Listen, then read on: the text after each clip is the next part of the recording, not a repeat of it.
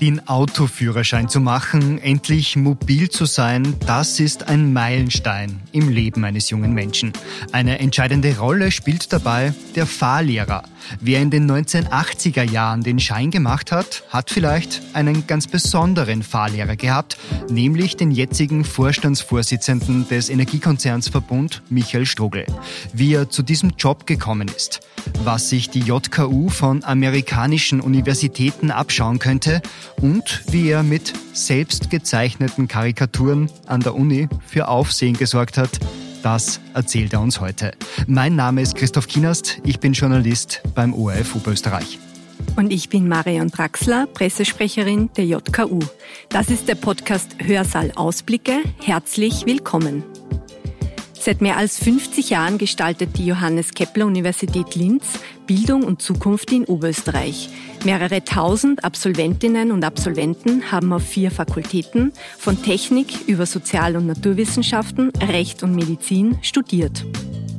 Doch welche Persönlichkeiten und Geschichten stecken dahinter? Wer sind die Alumni von einst und jetzt? In diesem Podcast holen wir sie vor den Vorhang. Wir reden über Erfolge, Herausforderungen, legendäre Mensafeste und lebenslange Freundschaften.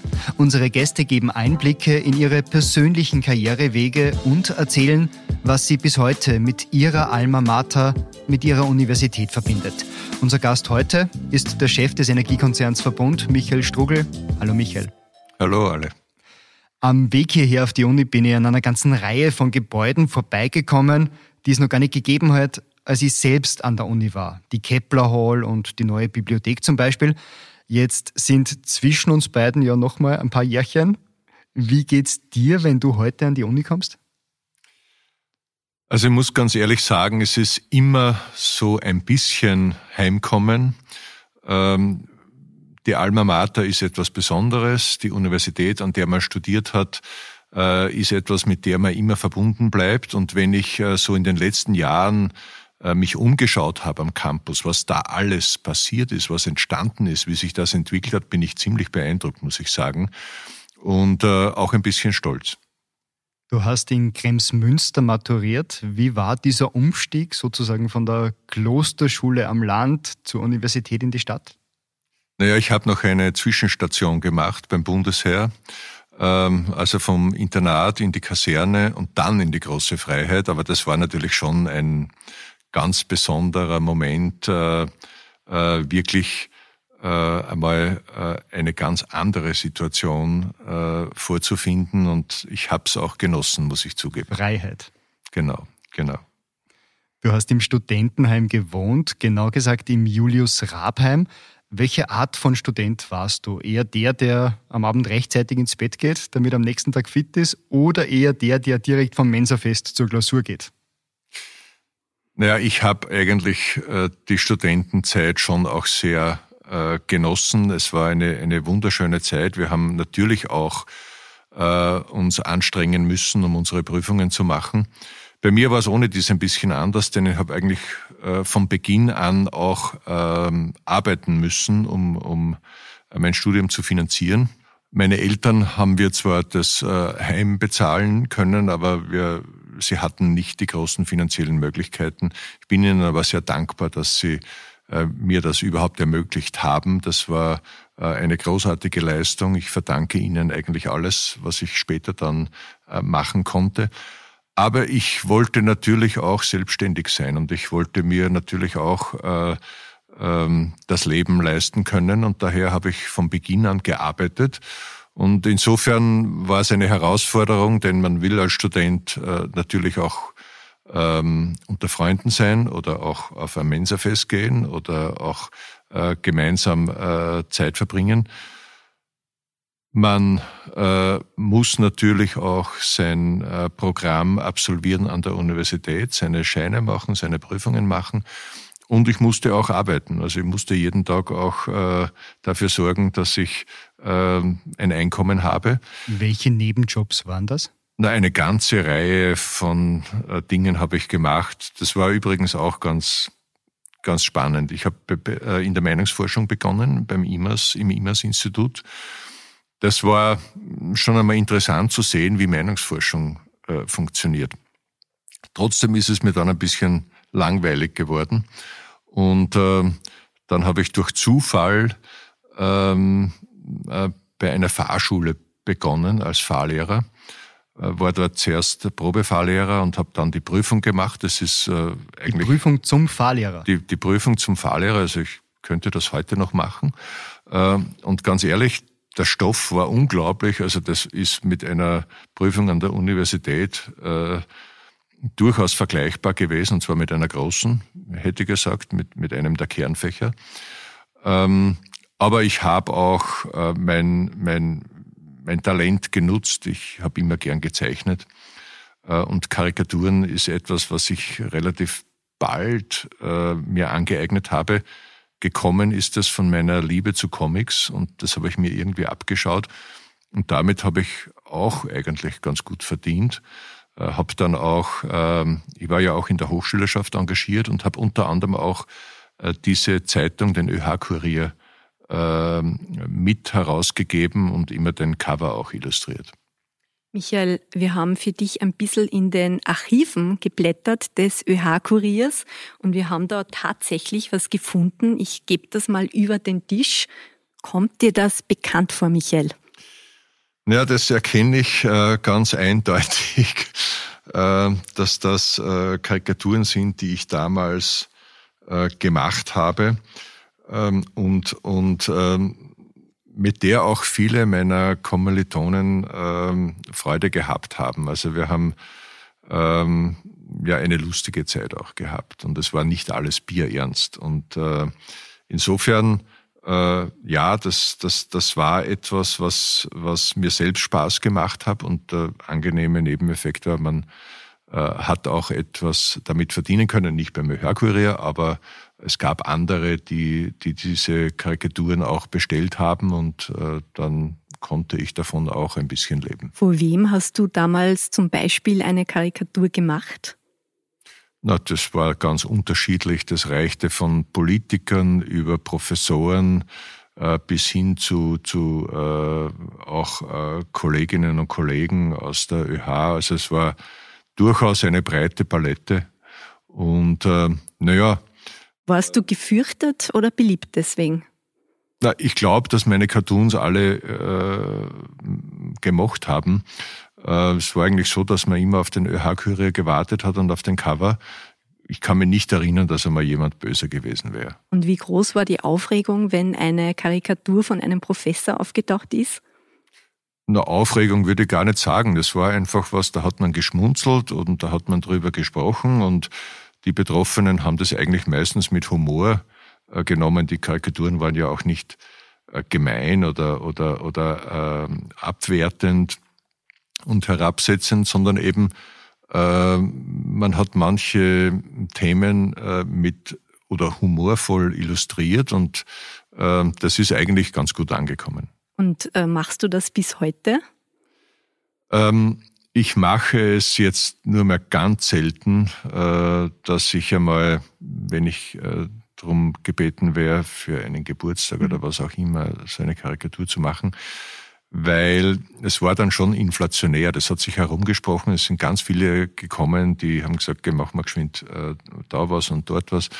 Und dann äh, wäre ich eigentlich gut beschäftigt gewesen den ganzen Tag mit solchen Gefälligkeiten und daher habe ich mich dann etwas zurückgehalten. Das heißt, es gibt keine aktuellen Karikaturen, die in der Vorstandssitzung hergezeigt werden von den Kollegen? Äh, nein, also das, das äh, gab früher, dass bei Sitzungen, wo ich dann nicht so eine tragende Rolle hatte und mir ein bisschen langweilig war, begonnen habe, Karikaturen von den Sitzungsteilnehmern zu machen, aber die Zeiten sind vorbei.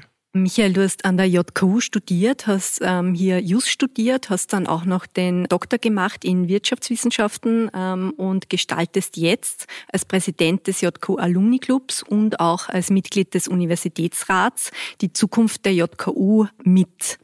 Wie geht es dir ähm, als Alumni in, auch in deinen jetzigen Rollen? Hast du da einen besonderen Blick auf die ähm, Universität? Ja, natürlich hat man als äh, Absolvent und als Alumni einer Universität erstens eine ganz besondere Beziehung äh, zu dieser Universität. Man hat äh, sehr viel gelernt. Man hat viele Menschen kennengelernt und man verbindet das auch mit vielen Erinnerungen, aber vor allem man hat ein, ein, ein Fundament bekommen, eine Ausbildung, die später wichtig war. Und ich habe das an verschiedenen Universitäten erfahren. Hier in Linz habe ich mein erstes, mein Grundstudium eigentlich gemacht, das war Rechtswissenschaften. Ähm, und ich habe dann an der University of Toronto über die LIMAC ein, ein Executive MBA-Programm absolviert und äh, auf dieser Basis dann auch das Doktoratstudium wiederum äh, in Volkswirtschaft in Linz. Und ich habe in, in, in Stanford äh, eine Business School äh, besucht und dort ein Programm absolviert. Das heißt, ich bin Alumni in Stanford, in Toronto und in Linz. Und äh, dadurch äh, bekommt man auch einen Eindruck, wie die äh, Kultur der, der Alumnis äh, an unterschiedlichen Universitäten gelebt wird. Das ist auch interessant, neben dem, dass man natürlich sieht, dass es schon große Unterschiede auch zwischen den Universitäten, auch wenn man das international betrachtet, gibt. Was können wir uns konkret abschauen von einer Universitätskultur in Kanada oder in den USA? Na, der größte Unterschied ist äh, der internationale Aspekt. Diese Universitäten haben einen sehr hohen Anteil an internationalen Studierenden und das macht die Stärke aus, denn äh, äh, dort ist es sowohl bei den Forschern und bei den Lehrenden, aber auch bei den Studierenden so, dass, dass diese Diversität, dass aus unterschiedlichsten Kulturkreisen äh, die Menschen äh, zusammen sind und da entsteht noch, das hat einen Hebel. Das ist an österreichischen Universitäten noch nicht so. Es hat sich in den letzten Jahren schon äh, entwickelt, aber noch nicht vergleichbar etwa mit einer Universität wie Stanford oder auch äh, einer University of Toronto. Und äh, ich glaube, da hat Österreich auch noch einen, einen Weg zu gehen. Wenn man jetzt ganz konkret auf die JKU schaut, wie soll man die Alumni an der JKU einbinden? Ja, das ist ein, eine Frage, mit der wir uns jetzt sehr intensiv beschäftigt haben in unserem Alumni-Club, denn äh, wir haben gesagt, wir wollen ja nicht ein, ein reiner Mitgliederverein sein. Da, da, das wäre, glaube ich, äh, zu kurz gesprungen und damit würde man auch dem Anspruch nicht gerecht werden, den die Absolventinnen und Absolventen dieser Universität auch haben, nämlich, dass sie eine äh, unglaubliche Ressource sind, äh, auch für diese Universität. Und das heißt, wir wollen die Gesamtheit äh, der Alumnis ansprechen. Wir glauben, dass wir hier sehr viel Know-how, sehr viel Expertise, sehr viel Potenzial versammeln im Alumni-Club und das äh, wollen wir auch einbringen und wir wollen aber auch mitgestalten. Das heißt, wir sehen uns als Stakeholder dieser Universität und nicht nur als ein äh, Verein, der halt äh, Angebote macht an, an seine zahlenden Mitglieder. Was man von den Alumni immer wieder hört, sind diese persönlichen Beziehungen, diese Freundschaften, die ein Leben lang bleiben. Du hast an der Austrian Business School der LIMAG unter anderem mit dem Föst-Chef Herbert Eibensteiner und mit OMV-Chef Alfred Stern studiert. Wie war das? Ja, das war auch eine tolle Zeit an der LIMAG. Äh, die LIMAG war ja damals als Business School, als, als Management-Akademie noch relativ jung.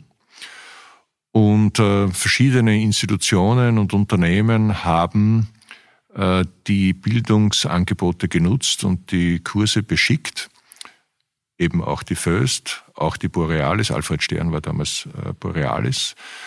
Und ähm, wir haben dort gemeinsam die Schulbank gedrückt und wussten natürlich alle zum damaligen Zeitpunkt nicht, dass wir uns wieder treffen werden äh, als CEOs von unterschiedlichen Unternehmen und uns verbindet aus dieser Zeit schon eine Freundschaft, aber wir haben allerdings auch geschäftlich eine ganze Menge heute zu tun miteinander. Wenn man sie dann zufällig trifft, ist es ein Gesprächsthema? Warst du noch damals?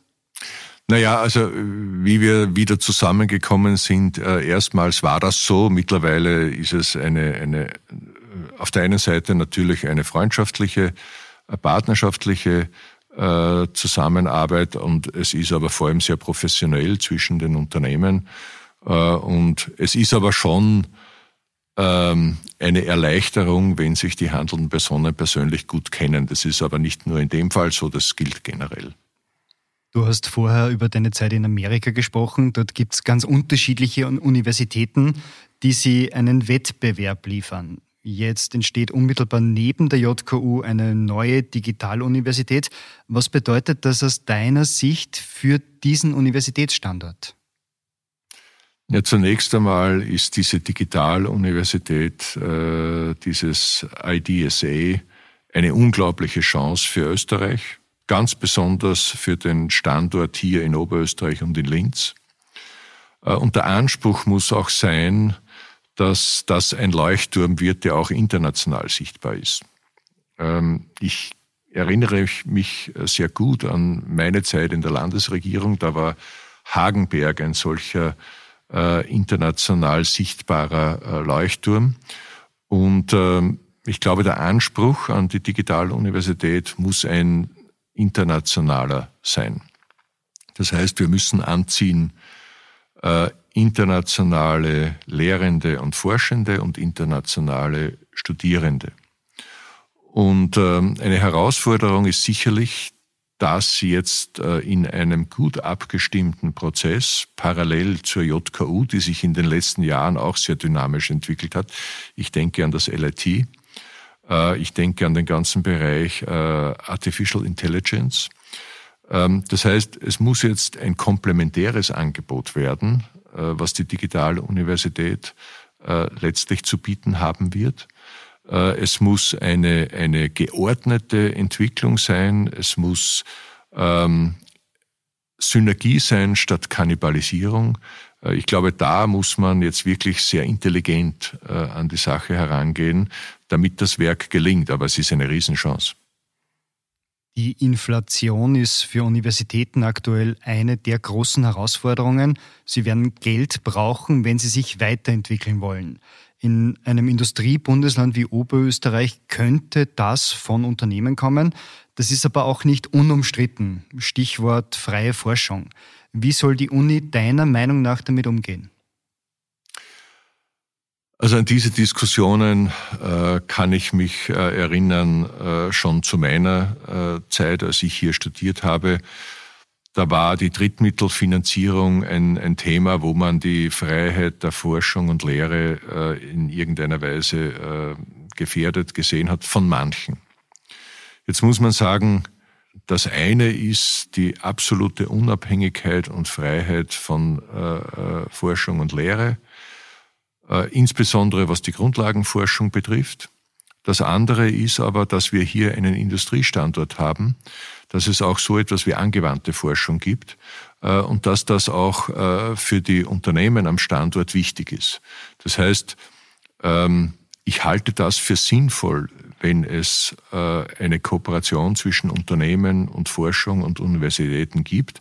Aber das heißt noch lange nicht, dass man an der Freiheit der Universitäten, der Lehrenden und der Forschenden äh, rüttelt. Äh, das wäre, glaube ich, ein völlig falscher Schluss und das kann ich mir eigentlich nur erklären, wenn man es politisch diskutiert. Du bist ja nicht nur Präsident des JKU Alumni Clubs und Unirat, sondern hauptberuflich Verbundchef. Welche Rolle können die Universitäten bei der Energiewende spielen? Eine ganz entscheidende, denn eines ist klar, wir werden nicht nur die größte Energiekrise, die wir bis jetzt erlebt haben, nur dadurch meistern, indem wir auch äh, die Ressourcen nutzen, die die Forschung und die Wissenschaft äh, für uns bereithalten. Also ohne Innovation wird auch diese gewaltige Transformation des gesamten Energiesektors nicht gelingen. Und da haben wir ganz gute äh, Voraussetzungen. Äh, ich ich sage das auch aus der Unternehmensperspektive. Verbund hat eine äh, Professur gestiftet am äh, East Austria, ähm, und zwar einen äh, Professor for Energy Science, das ist eine, eine Spanierin, die sich mit Materialwissenschaft beschäftigt, Maria Ibanez. Und diese äh, Professur am Institute for Science and Technology Austria haben wir durch eine große Spende gestiftet. Hier in Linz gibt es das Energieinstitut und auch hier haben wir äh, eine äh, Professur äh, mitfinanziert die dann dem Energieinstitut und auch dem WIFO zur Verfügung steht. Das heißt, energiewirtschaftliche Forschung ist etwas ganz Wichtiges auch für die Unternehmen. Und die Energiewende, die wird nur zu bewerkstelligen sein, wenn Innovationen, die aus der Forschung hervorgehen, uns helfen werden, effizienter zu werden, äh, neue Wege zu gehen, äh, um diese Dekarbonisierung, die so notwendig ist, auch tatsächlich voranzutreiben. Jetzt wird ein Wasserkraftwerk im Uniteich oder ein Atomreaktor im TNF-Turm wahrscheinlich nicht sonderlich sinnvoll sein. Nein, im Ernst, äh, was kann die Uni selbst als Institution tun in diesen Zeiten? Ähm, sie kann auf der einen Seite forschen, äh, um so mit äh, neuen Technologien, neuen Erkenntnissen dazu beitragen, dass äh, Unternehmen ähm, auch hier damit einen, einen, einen Fortschritt in der Energiewirtschaft erreichen können. Sie kann ausbilden. Die Energiewende braucht eine unglaubliche äh, äh, zusätzliche Ressource an, an Know-how, an Fachkräften. Also der Beitrag der Universitäten kann gar nicht hoch genug äh, eingeschätzt werden. Wir in den Unternehmen brauchen sowohl äh, die Expertinnen und Experten, die gut ausgebildeten äh, Fachkräfte, als auch die neuen Technologien, sehr viele davon äh, digital basiert. Und das kommt auf der einen Seite natürlich aus den Unternehmen, denn die innovieren ja auch, die entwickeln ja auch, aber auch äh, aus den Forschungsinstituten und in der Grundlagenforschung ganz stark, drum, drum habe ich auch äh, das Beispiel äh, Energieinstitut oder IST erwähnt, äh, die kommt im Wesentlichen von den Universitäten. Machen wir jetzt nochmal einen Blick zurück äh, zu deiner Ausbildung. Du hast, wie wir schon gesagt haben, JUS studiert an der JKU und dann noch Volkswirtschaftslehre. Ähm, die Juristinnen von heute haben im Bachelorstudium JUS Workshops und Seminare im Ars Electronica Center, damit sie eben nicht nur den Rechtsrahmen kennen, sondern auch die Technologie hinter selbstfahrenden Autos verstehen. Kann man die Ausbildung von damals und heute überhaupt noch vergleichen? Eigentlich nicht, denn äh, äh, es hat sich sowohl in den, in den Methoden äh, einiges geändert.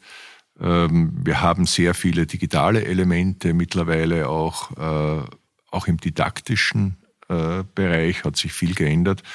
Und natürlich sind auch die Materien äh, andere geworden, auch im, im, im Bereich der Rechtswissenschaften. Wir müssen uns heute mit völlig anderen Themen beschäftigen oder mit zusätzlichen Themen beschäftigen. Äh, wenn wir heute über künstliche Intelligenz, über selbstfahrende Autos, ähm, äh, über den Umgang mit Daten äh, diskutieren, dann hat das natürlich auch immer eine rechtliche Komponente.